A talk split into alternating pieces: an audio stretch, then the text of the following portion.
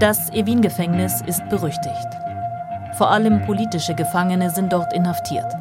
Anwälte, Frauenrechtlerinnen, Journalisten. Inhaftiert sind dort auch Teilnehmer der jüngsten Proteste. Was wirklich hinter den Gefängnismauern passierte, völlig unklar. Klar dagegen, Evin ist eine Haftanstalt mit schlimmsten Bedingungen, wie Bilder aus den Überwachungskameras zeigen. Aus dem berüchtigten Evin-Gefängnis und anderen Haftanstalten im Iran dringen immer wieder Details an die Öffentlichkeit. Eine Investigativrecherche von NDR, WDR und Süddeutscher Zeitung gibt jetzt neue Einblicke, wie Protestierende in iranischen Gefängnissen gequält werden.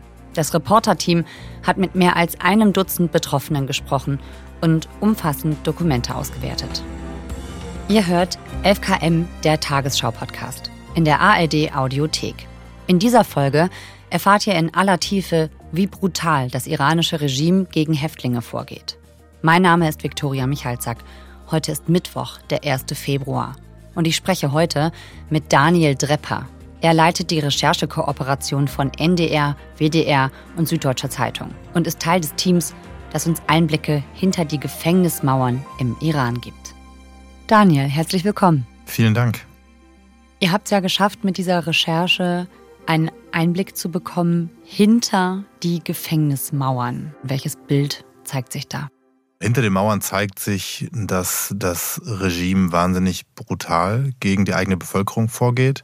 Ähm, das ist natürlich schon seit Jahren bekannt, aber ich glaube, was wir zeigen können, ist, dass es eigentlich, kann man sagen, wie so ein Durchlauferhitzer. Man versucht, möglichst viele Leute in Haft zu nehmen und möglichst viele Leute so einzuschüchtern, dass sie danach nicht mehr protestieren, nicht mehr demonstrieren wollen, dass sie traumatisiert sind. Und das, das geht tatsächlich über eine wahnsinnige Brutalität, sowohl psychisch als auch physisch. Und da sind sehr, sehr viele Leute in den Gefängnissen. Es gibt eine wahnsinnige Überfüllung, ganz schlechte Bedingungen da drin. Mhm. Ähm, und das erzählen auch die Leute alle.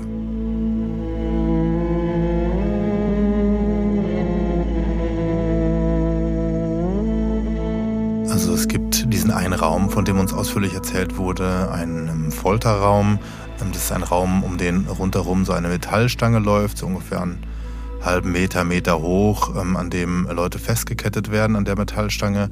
Und dann äh, können sie von Sicherheitskräften gefoltert werden. Und dann gibt es dort verschiedene Folterwerkzeuge. Also in diesem Fall war es wohl ein Schrank vor dem Raum auf dem Gang, in dem es verschiedene Werkzeuge gab, Peitschen, Elektroschocker, ähm, Pfefferspray, ähm, Knüppel und ähnliches, sodass dann die Leute einzeln da reingeholt werden konnten in diesen Raum und dort dann gefoltert werden.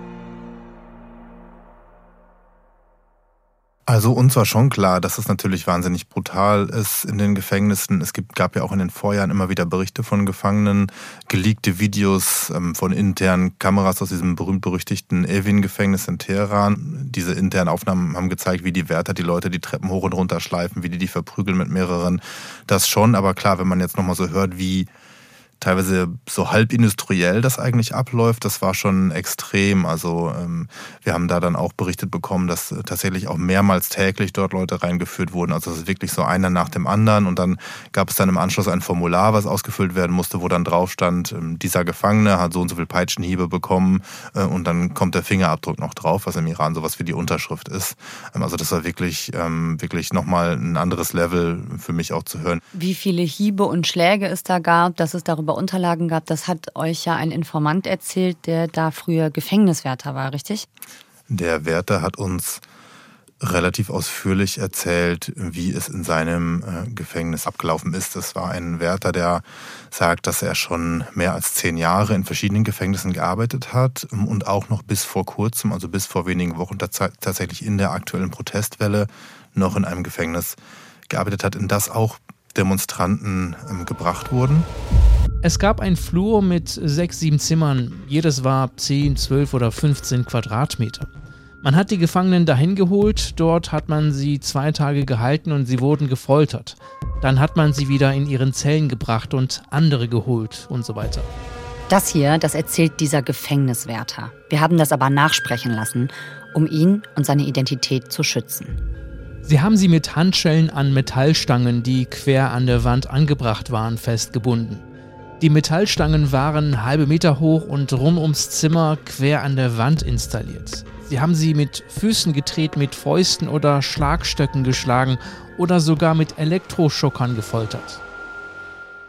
Ja, also was er gesagt hat, ist, dass das mehrmals täglich passiert sei, ähm, dass sie immer wieder Leute da hätten reinführen müssen und vor allem sagt er, es gab Anweisungen äh, von der Führungsebene, dass die Demonstranten besonders hart behandelt werden sollen. Also er sagt, früher sei es so gewesen, vor den aktuellen Protesten, da seien auch mal Leute geschlagen, gefoltert worden, ähm, besonders hart behandelt worden, aber oft, äh, wenn diese Leute gegen Regeln im Gefängnis verstoßen, wenn sie sich irgendwie wehren, wenn sie irgendwelche Dinge nicht tun, die von ihnen verlangt werden. Jetzt sei es wohl so, die Protestierenden, die Demonstranten, die inhaftiert werden, da sei von Anfang an klar, die bekommen keinen Erbarmen, die sollen es besonders schlecht haben hier bei uns im Gefängnis, die werden in kalte Räume mit dünner Kleidung auf harten Betonboden gesteckt, denen werden die Augen verbunden, die werden geschlagen, die kriegen nicht vernünftig Essen, die liegen neben ihren Fäkalien auf dem Boden, die ähm, werden dann auch gefoltert. Also das ist eine ganz klare Ansage gewesen, die Leute sollen eingeschüchtert und traumatisiert werden, damit die danach nicht wieder auf die Straße gehen. Sie wurden nicht gut behandelt, wir mussten sie ignorieren. Wenn sie etwas von uns wollten, mussten wir es ihnen verweigern. Wir mussten in der Tat sie schlechter als die anderen Gefangenen behandeln. Man hat von uns ein solches Verhalten erwartet. Wir hatten mit Verhören nichts zu tun gehabt. Die wurden von Sicherheitsangestellten durchgeführt oder von bestimmten Führungskräften. Die Gefangenen wurden in einen bestimmten Raum gebracht, wo einige Sicherheitskräfte anwesend waren und stundenlang hat man sie dort gehalten und sie verhört. Und er sagt, und das kann man natürlich nicht eins zu eins verifizieren, es mag auch eine Schutzbehauptung sein, aber er sagt, er selbst habe nicht gefoltert. Es sei so gewesen, dass er als Wärter das mitbekommen habe, weil sie quasi dann wenige Meter von diesem Folterraum entfernt auch die Gefangenen dort haben hinbringen müssen. Und dann seien aber Leute von außen gekommen, ähm, Sicherheitskräfte, diese Paramilitärs, Basij, diese Milizen, ähm, seien dann teilweise auch in Zivilkleidung gekommen und hätten dann die Folter übernommen. Und sie hätten dann quasi im Anschluss die Gefangenen wieder in die Zellen bringen müssen. Wir können natürlich nicht sagen, ähm, inwieweit er da selbst eine Rolle gespielt hat oder ob das eins zu eins so stimmt, wie er es sagt. Er sagt, er habe das ähm, irgendwann nicht mehr ausgehalten, er hätte das ähm, total problematisch gefunden und sei dann irgendwann geflohen. Man muss natürlich sagen, dass das für die Leute im Iran auch nicht leicht ist. Ich meine, er hat sich jetzt entschieden, seine Familie zurückzulassen. Du kannst nicht so einfach kündigen. Sie wollen die Hintergründe wissen. Ich habe niemandem erzählt, auch meiner Familie nicht. Erst als ich den Iran verlassen habe, habe ich sie angerufen und Bescheid gesagt. Also deswegen sind ja auch Namen in dieser Recherche weggelassen. Wir lassen auch Details aus, alles äh, an Informationen, woran man unter anderem diesen Mann erkennen könnte. Vielleicht machen wir das mal konkret. Was riskiert dieser Wärter, wenn oder was, was riskiert dieser Wärter damit, dass er äh, mit euch spricht und dass er sich da abwendet? Also wenn er bekannt wird, wer er ist, ähm, dann ist das auf jeden Fall für das iranische Regime ein Grund, ähm, ihn, wenn sie ihn in die Finger bekommen, natürlich äh, für lange Jahre ins Gefängnis zu stecken, vielleicht sogar mehr, weil für das Regime wahnsinnig wichtig ist, ähm, diese, diesen öffentlichen Aufstand zu unterdrücken, also diesen obsessiv dahinterher zu gucken, wer hat sich wo wie geäußert. Äh, natürlich in großen Medien besonders schlimm, aber auch auf Social Media oder auch in privaten Kontakten. Wenn das rauskommen würde, wer dieser Wärter ist, wer seine Familie auch im Iran ist, die hätten auf jeden Fall äh, ähm, große Probleme dann dort vor Ort.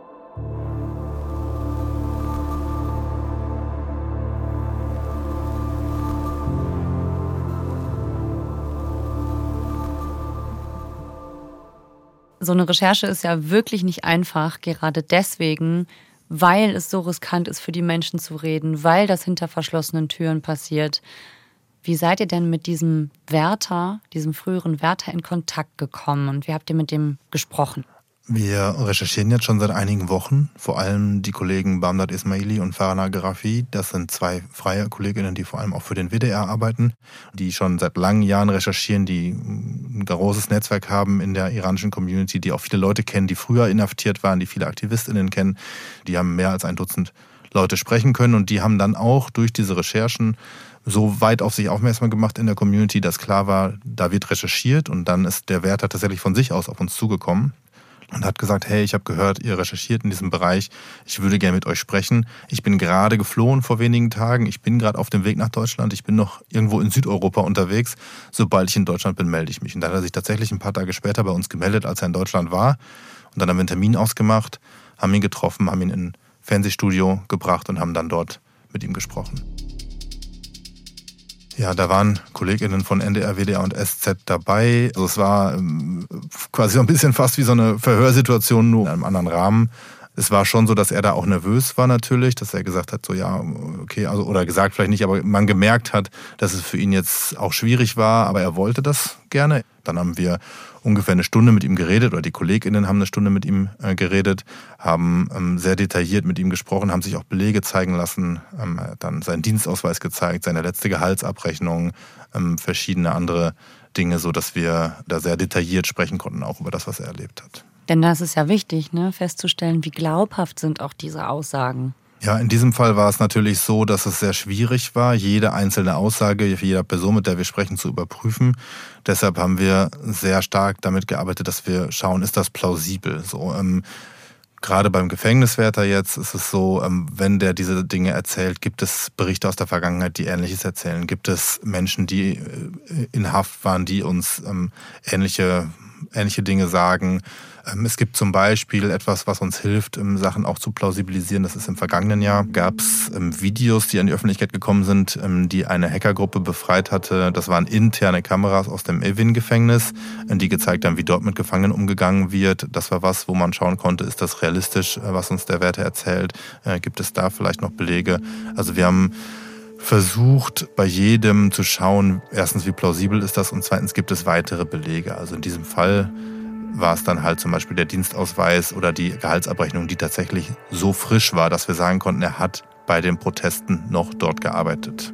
Gleichzeitig müssen wir natürlich schauen, sind die Geschichten plausibel? Wir können ja auch nicht einfach alles erzählen, was uns irgendwer berichtet ähm, und das so weitergeben, sondern wir wollen natürlich schon schauen, ob das stimmt. Und deshalb waren diese Unterlagen so wichtig, dieses Formular, wo man sehen konnte, es gibt tatsächlich Formulare, wo die Peitschenhiebe aufgeschrieben und die Fingerabdrücke der Gefangenen dann daneben gesetzt werden. Es gibt die aktuellen Dokumente seiner Beschäftigung im Gefängnis.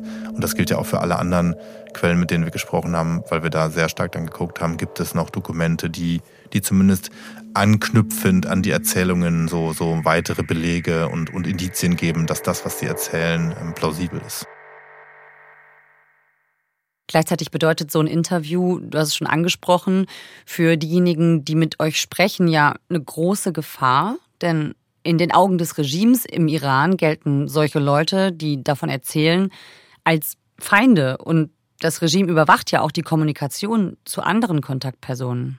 Genau, das Regime, das schaut tatsächlich obsessiv danach, wer wo mit wem kommuniziert hat, wer sich auch geäußert hat. Also alle Handys im Iran müssen ja registriert werden, bei der Einreise schon. Ähm, es gibt eine massive Überwachung, wer wo auch unterwegs ist. Deswegen nehmen viele Iranerinnen ja ihre Handys auch gar nicht mit zu Protesten und äh, versuchen dann quasi dadurch äh, einer Überwachung zu umgehen. Aber das haben wir auch festgestellt bei den Gesprächen mit dem, mit dem mehr als einem Dutzend ähm, Leuten, die da in Haft waren, wegen ihrer Teilnahme an Protesten dass das allererste, was passiert ist, immer gesagt wurde, gebt mir alle eure Handys, äh, gebt mir alle eure Laptops, ähm, dass da äh, ganze Wohnungen durchwühlt wurden, um, um alle elektronischen Geräte zu finden. Und dass dann auch im Gefängnis oder auch schon davor die Leute ganz, ganz hart ähm, bestraft wurden, wenn sie keine Passwörter verraten haben, wenn sie nicht ähm, das, das Regime in ihre Handys gelassen haben. Da waren Leute dabei, denen die Hände gebrochen wurden, damit sie die Passwörter verraten, ähm, die geschlagen wurden. Also das ist was, was tatsächlich sehr zentral ist und wo dann natürlich auch überlegt werden muss, wenn die jetzt mit uns sprechen, wenn wir mit denen sprechen, wie machen wir das, so dass es nicht gefährlich wird für die. Ich musste das Handy abgeben. Dann kam ein Polizeiauto. Die haben uns ins Auto geschubst und mitgenommen. Im Auto hat einer eine Kamera auf uns gerichtet. Als wir zum Verhör ankamen, haben wir Augenbinden bekommen. Das ist eine Jugendliche, die das erzählt und auch ihren echten Namen nennen wir hier nicht. Daniel, wie nennen wir sie? Ich würde sie Lale nennen. Lale. Typischer iranischer Name. Und auch hier nochmal eine kurze Erinnerung. Wie beim Gefängniswärter haben wir auch Lale nachsprechen lassen um sie zu schützen. Okay, also Lalé ist noch sehr jung. Und wie landet sie auf dieser Polizeistation, wo ihr das passiert? Ich war beim Gitarrenunterricht. Danach habe ich mit meiner Freundin auf der Straße Frauen gesehen, die protestiert haben. Wir waren mit denen, haben Songs gesungen. Später wollten wir einkaufen. Dann haben uns Milizen umzingelt.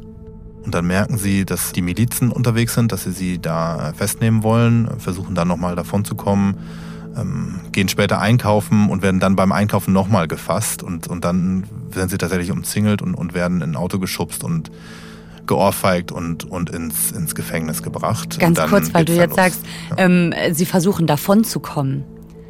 Ich glaube, das ist ganz zentral, dass wir das da mal sagen. Das ist ein Mädchen, die, die kommt vom Gitarrenunterricht und die singt was mit ihren Freundinnen. Was hat sie denn getan? Sie hat de facto einfach gesungen, Protestlieder mit gesungen mit diesen Frauen. Ähm, ich weiß nicht genau, was sie gesungen haben, aber sie hat jetzt nicht irgendwen angegriffen, ein Haus angezündet oder einen Polizisten geschlagen, sondern einfach nur gesungen auf der Straße. Und dann ähm, war es quasi kurz davor, dass sie festgenommen wird. Dann ist sie doch nochmal ähm, in ein Auto reingesprungen, konnte nochmal davonkommen und ist dann aber wenig später doch festgenommen worden. Also das ist, das ist, glaube ich, eine typische Szene. Die allermeisten Leute, die da ins Gefängnis kommen, die haben ja wenig bis nichts gemacht. Sachen, die in Deutschland komplett normal wären, dass man auf der Straße wie eine Meinungsäußerung kundtut und die dann aber, die, die dann aber festgenommen werden, weil alles, was irgendwie in Ansätzen gegen den Staat gehen könnte, natürlich direkt bestraft werden soll. Okay, und dann wird sie also geohrfeigt und auf diese Polizeistation gebracht. Was passiert dann da? Auf der Polizeistation wird sie erstmal in den Raum gebracht, äh, bekommt die Augen verbunden, kann auch die ganze Zeit, die sie dort ist, diese Augenbinde nicht abnehmen, ähm, hört also quasi nur, was überhaupt passiert, was ja auch der Einschüchterung dient natürlich. Nach ein, zwei Stunden kam ein Herr für das Verhör. Sie brachten auch Jungs. Ich hörte nur die Stimmen. Sie sagten, legt euch auf den Boden und dann haben sie die mit einem Gegenstand geschlagen. Ich hörte die Geräusche. Und sie hätte gehört, wie die quasi dann verprügelt worden wären, ähm, was natürlich auch der Einschüchterung dient. Wir haben das immer wieder gehört, dass das ganz bewusst andere Gefangene mitbekommen sollen, wenn jemand gefoltert oder geschlagen wird, damit die Angst bekommen. Und ich meine, irgendwie kriegt sie Angst äh, jetzt, wo dann hinter ihr schon die ersten Leute geschlagen wurden. Dann sagt sie, seien danach vier, fünf Männer in den Raum gekommen, die sich dann sie vorgenommen hätten. Sie sei auch mit Tritten, mit Elektroschockern irgendwie malträtiert worden. Ähm, sie hätte das komplette Bein blau gehabt, sagt sie, als sie dann später nach Hause darf und hatte vor allem auch Angst, weil sie äh, in, in der Nacht vorher noch ein paar Zettel vorbereitet hatte, wo sie zum Protest aufruft. Also sie wollte tatsächlich auch irgendwie ähm, was für die Revolutionsbewegung tun, hatte Zettel dabei, die sie verteilen wollte und hat dann gemerkt, dass sie die noch in der Tasche hat, in dieser Zelle während der Verhaftung. Mhm und isst diese Zettel dann auf. Sie sagt, sie hätte diese fünf, sechs Zettel dann irgendwie in den Mund gesteckt und trotz totaler Angst und trockenem Mund die dann irgendwie runtergewürgt, damit die die nicht auch noch bei ihr finden und sie vielleicht da behalten. Und dann ähm, sei es wohl so gewesen, dass sie dann irgendwann nach ähm, einigen Stunden Wartezeit, verbundenen Augen, zwischendurch Tritte und Schläge, sei sie dann irgendwann rausgekommen und, und hätte dann zurück zu ihrer Familie gekonnt. Nach dem Verhör saßen wir da und sie haben hinter unserem Rücken mit Elektroschockern hantiert dass wir Angst bekommen. Und dabei haben sie gelacht. Gegen 23.30 Uhr haben sie uns gerufen und meinten, jetzt müsst ihr zum Chef. Der Chef meinte, ihr dürft nichts euren Familien erzählen. Und dass wir unser Hijab richtig tragen müssen. Mein Bruder hat mich abgeholt, meine ganze Familie stand draußen. Und das ist ja auch dieser, dieser ganze psychische Aspekt, das ist natürlich auch das, was das, das Regime ja möchte, dass die Leute danach zu viel Angst haben, um überhaupt noch irgendwas zu tun. Und bei ihr ist es wohl so, das hat uns dann im Anschluss ihr Vater erzählt, dass sie tatsächlich dann die Tage danach total die Probleme hatte, dass sie eigentlich jeden Tag ähm, zur gleichen Uhrzeit, wo sie verhaftet worden war, angefangen hat zu weinen, dass sie überhaupt keine Gitarre mehr spielt, dass sie totale Probleme hat in der Schule, obwohl sie eigentlich eine gute Schülerin sei, weil sie die ganze Zeit unkonzentriert und gestresst ist und, und einfach Angst hat. Was ich aber spannend fand, war, dass sie selbst gesagt hat, sollte es nochmal voll werden auf den Straßen, im Moment ist es ja nicht so voll, ähm, dann sagt sie, würde sie auch wieder protestieren gehen, weil, weil sie sagt, wir, wir müssen für die Freiheit kämpfen und, und so mutig wie wir war keine Generation vor uns und, und wenn nicht jetzt, wann dann? Das haben wir auch immer wieder gehört, dass Leute sagen, ähm, wir würden wieder auf die Straße gehen. Natürlich nicht alle, manche sagen, sie sind zu traumatisiert, es ist zu extrem, sie können sich das nicht nochmal vorstellen, aber es gibt immer noch Leute, die sagen, trotz der Erfahrung würden wir wieder auf die Straße gehen. Ja, ich habe das meiner Familie auch gesagt.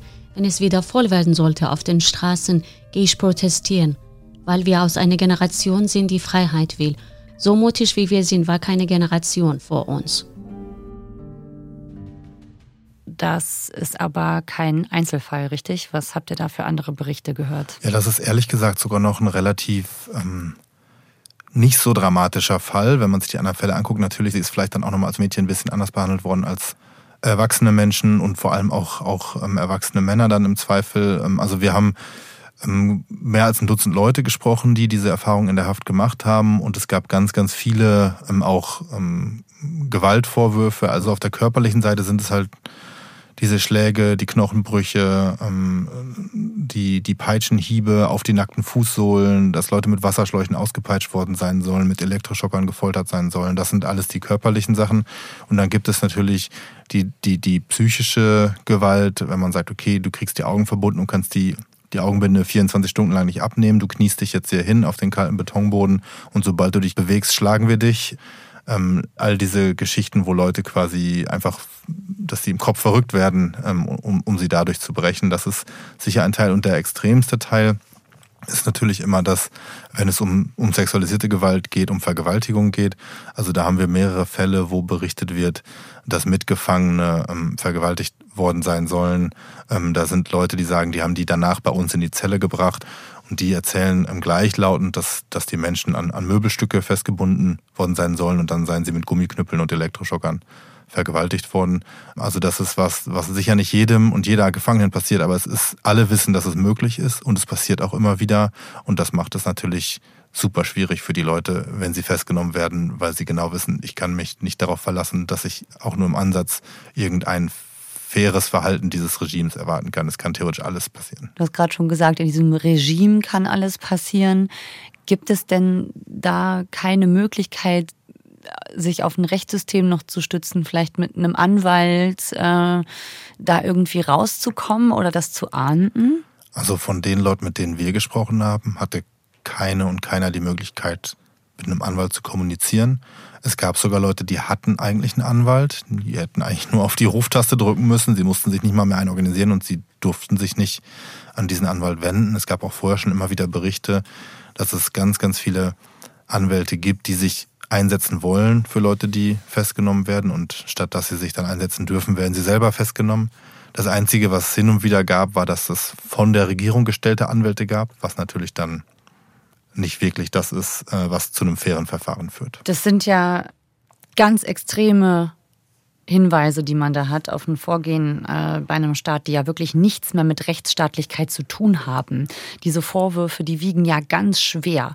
Äh, was sagt denn äh, die iranische Regierung dazu? Ja, wir haben sowohl den iranischen Botschafter in Deutschland angefragt, als auch das iranische Außenministerium, den Pressesprecher dort. Ähm, wir haben von denen leider keine Antwort bekommen.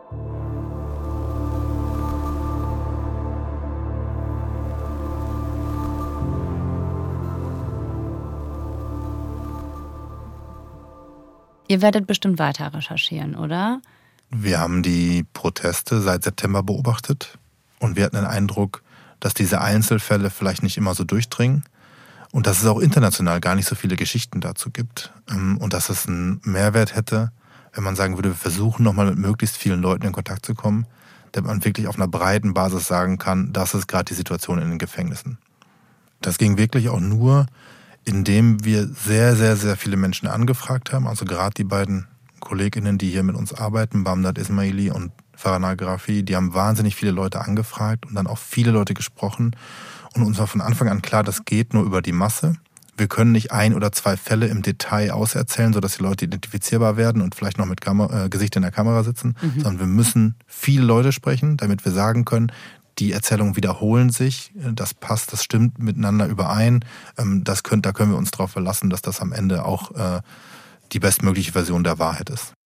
Dir und deinen Kolleginnen und Kollegen vielen Dank für diese Recherche, Daniel. Danke, dass du uns davon erzählt hast. Ganz vielen Dank für die Zeit. Bis dann. Ciao. Übrigens, Daniel hatte im Rahmen der Recherche auch Kontakt mit dem Auswärtigen Amt in Berlin.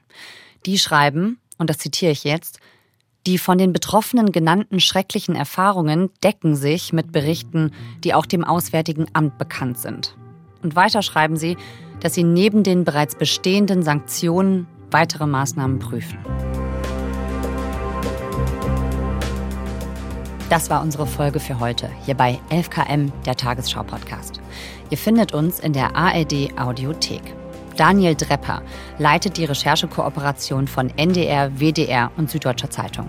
Zusammen mit Bamdad Esmaili und Farana Krafi hat er recherchiert, wie brutal Demonstrierende im Iran verhört werden und wie das Regime gegen sie vorgeht.